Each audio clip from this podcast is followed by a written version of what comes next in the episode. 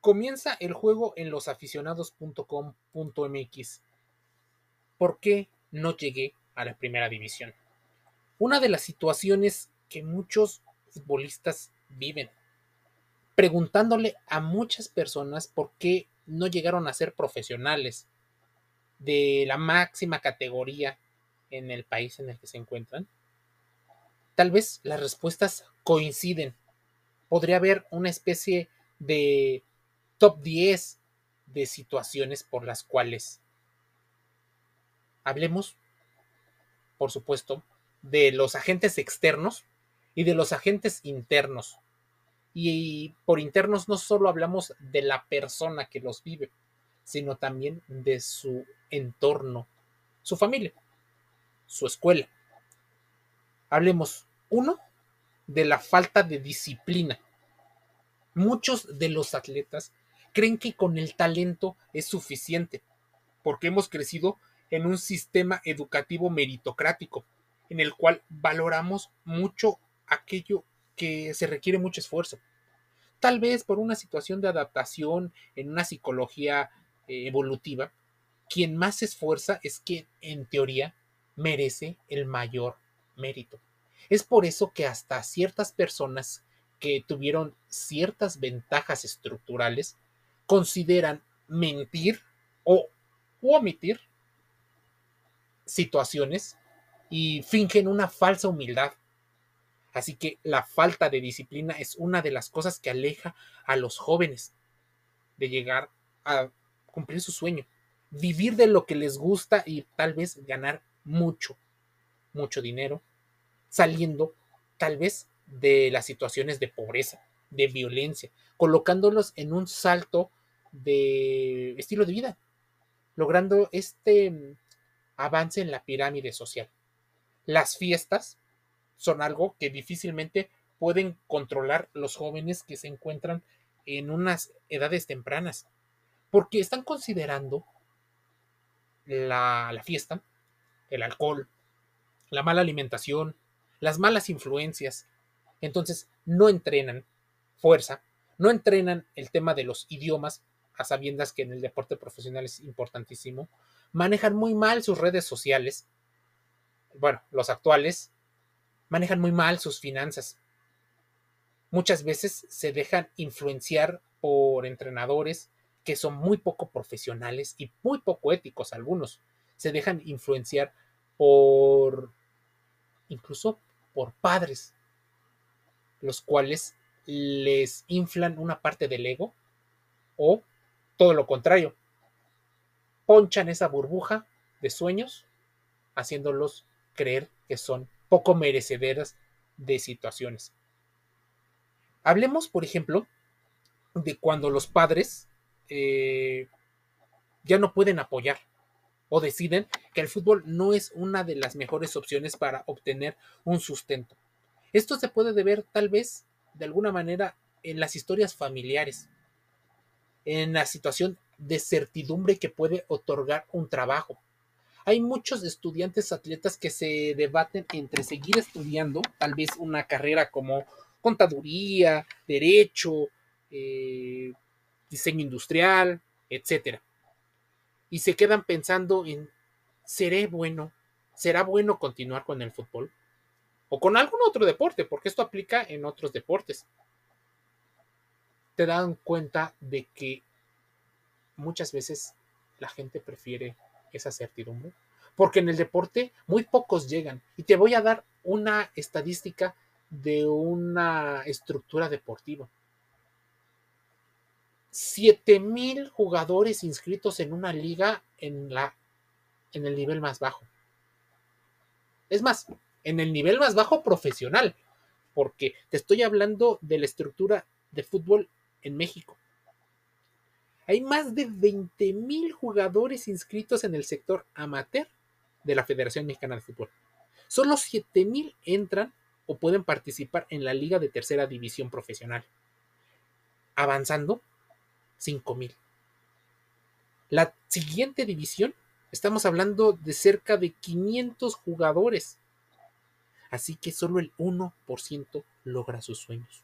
Así que no es descabellado para los padres poner a estudiar a los hijos, no solo como una alternativa, sino como la opción número uno.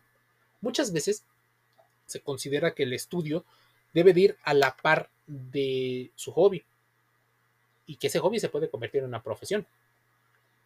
Pero es importante entender que qué pasa con el otro 99%. O vamos a poner con el otro 95% que no se dedica al fútbol mm, semiprofesional, profesional o amateur.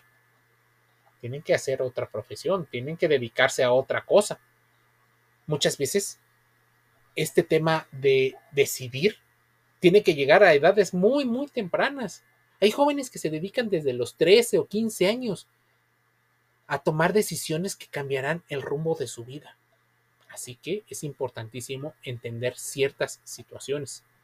Hay unos factores que muchas personas que no están involucradas en el deporte pueden considerar como una niñería, como una situación, pero algunas personas dejan de practicar su deporte por tener un noviazgo o una relación eh, amorosa con otra persona, le dedican más tiempo a esa persona.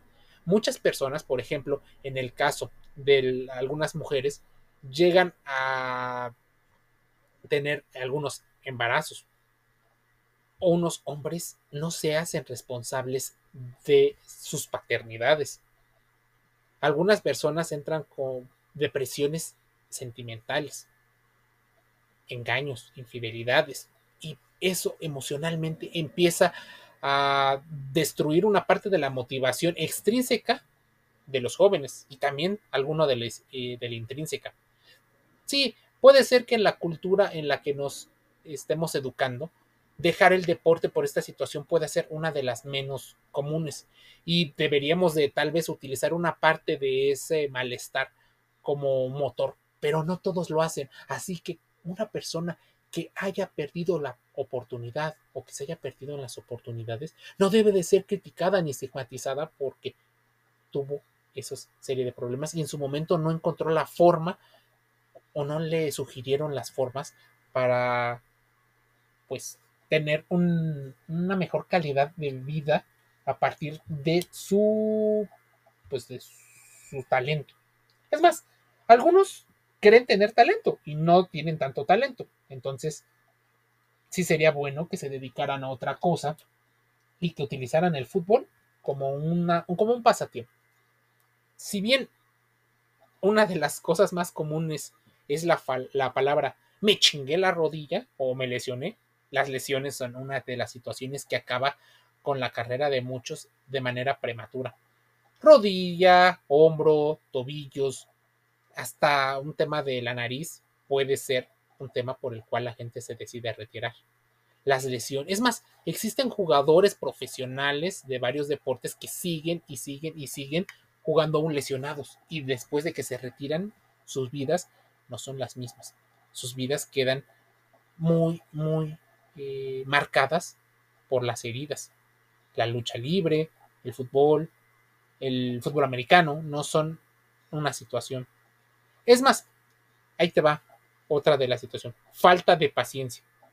Hay unas personas que como desean obtener los resultados pronto y ante la incertidumbre que existe en el ambiente, deciden optar por opciones que consideran más importantes. Se parece mucho a una de las que ya te he dicho, pero no, eh, no esperan el tiempo adecuado. Malos consejos, ya sea porque quieren los resultados pronto, ya sea incluso porque no hay tantas opciones. No se sabe muy bien si es la mejor opción. Ahora, por falta de apoyo, hay mucha gente que no cree en los sueños de los demás. Y tal vez porque van ponchando esa burbuja, rompen el sueño de los demás. ¿Quieres otro motivo? La falta de oportunidades. No existen tantas opciones. O sea, de esos 20 mil que lo practican, no pueden llegar 10 mil. No, llegan muy pocos. Así que la falta de apoyos económicos es importante. Debes de entender una situación. Y es clara, aunque es muy fea expresarlo. Existen muchas organizaciones que no saben vender su deporte. No saben comunicar en redes sociales, hoy que es más fácil que en, otros tiempos. No publican nada en Instagram, en Twitter, en TikTok, en YouTube. No existen técnicamente más que para la comunidad que los conoce. O sea, no te puede mantener una persona, a menos de que sea rico. Te tiene que mantener una serie de personas porque ven en ti un gran producto, un producto de entretenimiento, un producto para apoyar a las juventudes, un producto que sea tangible. Hay personas, por ejemplo, como otro de los motivos, que deciden irse a pues, las ligas donde les dejan eh, hacer lo que quieran.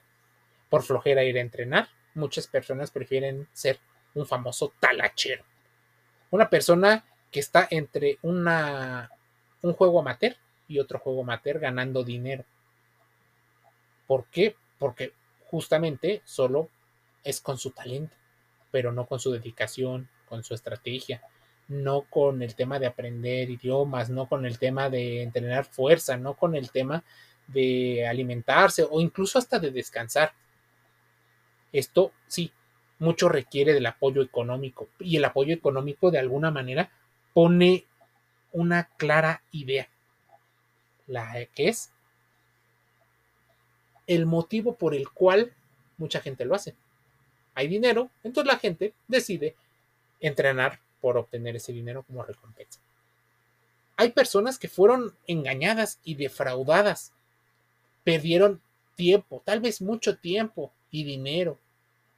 Hay entrenadores que defraudan, que entran en la corrupción, que estafan con tal de obtener dinero. Hay unas ligas que se que fingen ser profesionales. Existen ligas profesionales que no son tan profesionales con sus jugadores. No revelan ni siquiera los, los calendarios de juego. No se sabe dónde se juegan. Si tú eres una persona externa, imagínate que no logras encontrar información, tampoco los jugadores o los participantes obtienen esa información. Es una situación que a muchas personas le desespera. No sabes si estás en el club correcto, en la división correcta, en la liga correcta. No estás bien asesorado y no te asesoran porque a final de cuentas el que no llegues y que no haya una abundancia en la, en la oferta hace que la demanda pueda ser controlada por ciertos grupos que se ponen ahí, legales o ilegales. Imagínense, los clubes intentan defraudar legalmente a sus a sus participantes. ¿Y cómo los defraudan? Con contratos falsos. Ya tenemos un contenido en losaficionados.com.mx acerca de doping deportivo. Tenemos también uno de derecho deportivo, donde a un jugador le hicieron creer que tenía un contrato de tres años cuando en verdad en la liga y en la federación que regula el deporte no estaba inscrito de esa manera. Legalmente, no todos los abogados tienen las competencias para entrar a estos juicios, tanto en las federaciones que lo regulan como en la ley. Existen incluso casos donde hay abuso sexual, donde hay acoso, donde incluso por el tema de los pagos de algunos clubes hacia las mafias no llegan a debutar. Existen muchas estructuras que le piden, muchas estructuras profesionales que le piden a sus jugadores como una especie de oportunidad o de academia que ellos paguen sus registros. Entonces tú pagas por vivir la experiencia de ser profesional. Imagínense, eres profesional, pero no cobras por ser profesional. Al contrario, tú eres el que pagas por este por esta oportunidad. Tal vez no es tanto por falta de talento. O tal vez sí, existe una falta de talento y no logras eh, comprender que tu talento no da a ese nivel. Que no tienes la agilidad, la potencia, el salto, el manejo de dos, de ambas piernas para golpear. No tienes recorrido defensivo, no tienes esa visión para ver el transcurso del juego no tienes varios de los talentos indispensables para llegar a ser un profesional por tu propia cuenta. Así que empieza una especie de problemas a la hora de autoevaluarse. No te evalúas bien, te consideras más talentoso. Incluso hay gente que se aferra a divisiones y a seguir jugando porque cree que en algún momento va a debutar, va a tener esta oportunidad. Y son muy pocos los casos. Podremos contar de 5, de 10 casos en tu país donde han debutado después de muy, mucho tiempo. Gente que debuta después de los 25, 27, a los 30 años. Sí, les llegó demasiado tarde el fútbol. Les llegó muy tarde el debutar. Pero debutaron. Pero 10 casos, 15 casos, ¿qué pasó en esos 10 años donde tuvieron la oportunidad? Y como en el ejemplo, 7 mil jugadores o más de 27 mil al año. 27 mil para que debutaran tarde, solo 10, por mucho tal vez te falta una estructura física, tal vez falta estructura eh, académica, estructura donde puedas compaginar. Existe corrupción porque te piden dinero. ¿Qué otras situaciones? Situaciones médicas que por supuesto te llevan a caer en un abismo, en un puente. Es más, a no todos les conviene quedarse siendo de mm, atletas. Por eso no te enumeré un motivo por el cual. Así que muchas veces no son los datos del todo los que te educan y te orientan para tomar la decisión. Muchas veces la gente se guía por las emociones y por lo que creen, por lo que les han dicho, por una historia que sí, tal vez fue muy popular y de mucho marketing, Imagínense que te cuento la historia de algún deportista que lo logró. Esto, en primera instancia, no es malo.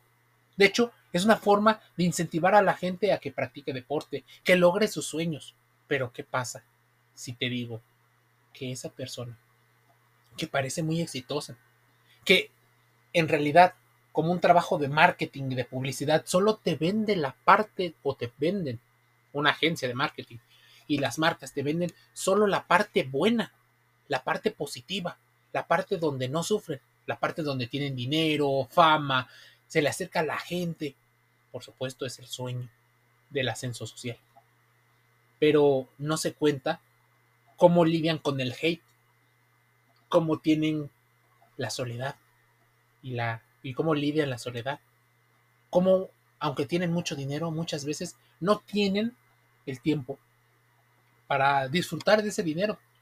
Cómo después incluso se les sube la fama y pierden aquello por lo que trabajaron durante años, lo pierden en decisiones que hasta parecen muy tontas. Lo pierden muy rápido. ¿Qué pasa también con las personas que los estafan? Esa es una situación difícil. ¿Por qué no llegan a primera división? ¿Por qué no se llega a ser profesional? En gran medida tiene que ver por una falta de entendimiento de la industria deportiva, una falta de entendimiento de cómo existen mecanismos y cómo existen injusticias. Cómo no el que más esfuerce es el que más lo va a lograr. Porque te venden esa idea muchas veces. Pero hay veces, y tú sabes, que los contactos, las relaciones públicas favorecen a ciertos grupos y que esos grupos se mantengan en el poder. Los hijos de ex árbitros terminan siendo árbitros, la gran mayoría no solo impulsados por una admiración hacia sus progenitores, sino también como un modo de mantener el estilo de vida conseguido. Y será más fácil para estos hijos de silbantes que para los que tienen que partir de cero incluso por los contactos y los favores ocultos en las estructuras del deporte. Si esto lo llevamos a otros, eh, otras situaciones, los hijos de exdeportistas no solo tienen mayores posibilidades, sino también económicamente tienen la facultad de alimentar mejor, de descansar mejor, incluso de pagar las academias hasta de conocer las estructuras y conocer a los coaches que pueden hacer ciertos favores para obtener beneficios que coloquen a sus hijos en posiciones de privilegio. No lo van a querer admitir, así que si tú entrevistas a alguien, posiblemente públicamente no admitan este tipo de estructuras no visibles. Pero si tú eres una persona que tienes años en el deporte, te darás cuenta que esto se repite no solo en el deporte como un trabajo, sino también en muchas empresas. No siempre el más competente es el que llega a la cima. Hay un contenido en los aficionados que no tuvo mucha aceptación y mucha audiencia, posiblemente por lo denso del tema. Y esta es los criterios que decía Lawrence Peter para el ascenso de las jerarquías, en este caso las deportivas. Hablaba de su principio de incompetencia, principio de incompetencia de Peter, en el cual se habla de cómo las personas llegan a un grado máximo de utilidad para la estructura y después se convierten en una carga, en unos inútiles que no ayudan a nadie y aparte les estorban, ocupan un espacio que no deben de ocupar porque no son competentes para su trabajo. Tendrán que ser despedidos, relegados, pero no lo son. Muchos entrenadores se habla de los años exitosos y maravillosos como una nostalgia, y eso podemos ver en otros deportes. Pero no todas sus temporadas fueron exitosas. No todos los atletas pueden hablar bien de ellos, pero por supuesto se habla bien solo de unos cuantos. Imagínense un entrenador que haya durado 20 o 30 años en el cargo, con el mismo estilo. Sin duda, si tiene los resultados, solo los resultados no hablan de la calidad de persona que puede estar dentro. Muchas veces se oculta esta información, pero afortunadamente y gracias a los medios alternativos, los aficionados.com.mx pueden revelar algunas de las situaciones que se viven en la industria. Pero mira, no es novedad y no es secreto, lo puedes poner en cualquier buscador digital o en cualquier libro. Las estructuras han existido durante muchísimos años y tal vez, tristemente e injustamente, duren mucho más tiempo. Así, los deportes se mueven también. ¿Por qué no llegué a ser profesional? 10, 12, 15 motivos por los cuales cuesta mucho trabajo. Es más, a la gente históricamente que nace en los extractos más bajos, le cuesta más llegar al extracto más alto o de los más altos. No es algo común, es la excepción a la regla. Todo el mundo quiere ser la excepción a la regla, pero no todo mundo puede llegar a ser ese atleta. Así que, si estás en una situación donde tengas que elegir entre cuál tomar, no te alejes de la industria, pero sé consciente de que tienes ciertas limitantes, la edad, el dinero y otras situaciones. Así que puedes ser un gran aficionado, puedes ser un gran entrenador, puedes dedicarte a ser un gran árbitro, puedes ser muchas cosas y seguir con ese hobby que te llena tanto. Losaficionados.com.mx en todas las redes sociales te invito a que te suscribas y escuches este contenido de muchos deportes dentro y fuera del juego. Nos escuchamos, leemos y vemos el día de mañana.